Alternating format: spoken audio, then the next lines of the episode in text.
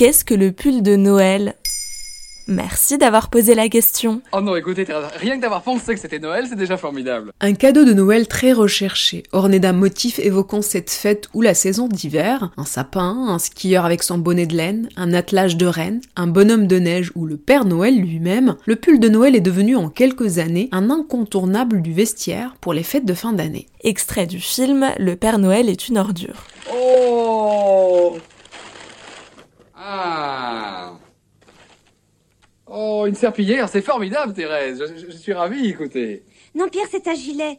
Le concept est d'abord né sous une impulsion commerciale dans les années 50 aux États-Unis, avant de faire son apparition sur le petit écran et dans les séries télévisées. Il entre ainsi dans la culture populaire pour célébrer le kitsch. Dès lors, il devient un phénomène de mode et une industrie mondiale se développe. Marques, grands magasins, chaînes de distribution, tous succombent et le pull de Noël devient un business très sérieux et très juteux et depuis 2011, chaque troisième vendredi du mois de décembre, une journée internationale lui est même consacrée. Mais comment le pull de Noël a-t-il eu autant de succès? Le pull de Noël se démarque des vêtements portés tous les jours par son originalité. C'est dans les campus américains que le concours du pull moche est apparu dans les années 2000 à l'approche de Noël. Et plus c'est moche, mieux c'est. Cette tradition devient mondiale et s'installe petit à petit en France, où l'on organise des fêtes et des concours du pull moche de Noël, au bureau ou avec ses amis. Et je parie même qu'il y a un hashtag dédié. Et oui, les journées de pull moche sont devenues un classique des réseaux sociaux. Sur le hashtag Ugly Sweater Day, on voit des équipes souriantes montrer leur pull de Noël le plus bariolé. La volonté de créer une culture d'entreprise où l'on s'amuse en le partageant sur les réseaux. Une occasion surtout pour l'entreprise de souder les équipes. Mais comment on est passé du pull de Noël au pull moche de Noël C'est vrai que le chandail en question n'a pas toujours été suivi de l'adjectif moche. Avant d'être qualifié ainsi, le pull de Noël était une tradition familiale tout à fait premier degré. On offrait à Noël des pulls tricotés à la main avec des motifs en lien avec la saison festive. Reine, flocon, bonhomme de neige, sapin, un goût un peu enfantin et régressif peut-être, mais quand une grand-mère ou une tante avait passé plusieurs jours à le tricoter, on le portait pour lui faire plaisir, même si on pouvait le trouver moche. En fait, le moche est devenu tendance. Le moche n'est pas une catégorie objective, c'est surtout une question de regard. Il n'est pas l'inverse du beau, mais il se construit en opposition à celui-ci. Selon Alice Pfeiffer, spécialiste des cultural studies et autrice du livre Le goût du moche, le moche prend le contre-pied des normes dominantes pour les déjouer. Qu'il soit kitsch, ringard ou vulgaire, le moche se décline sous plusieurs formes qui sont autant de remises en question des dictates du beau. Ainsi, ceux qui portent ironiquement leur pull de Noël feraient preuve d'un élitisme un peu hypocrite. On s'autorise la lubie d'un pull de Noël rigolo, tout en insistant sur le fait que, bien sûr, nous ne sommes pas le genre de personnes qui pourraient acheter et apprécier un tel objet au premier degré.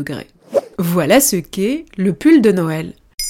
Maintenant, vous savez, un épisode écrit et réalisé par Zineb Souleimani. En moins de 3 minutes, nous répondons à votre question. Que voulez-vous savoir? Posez vos questions en commentaire sur les plateformes audio et sur le compte Twitter de Maintenant, vous savez.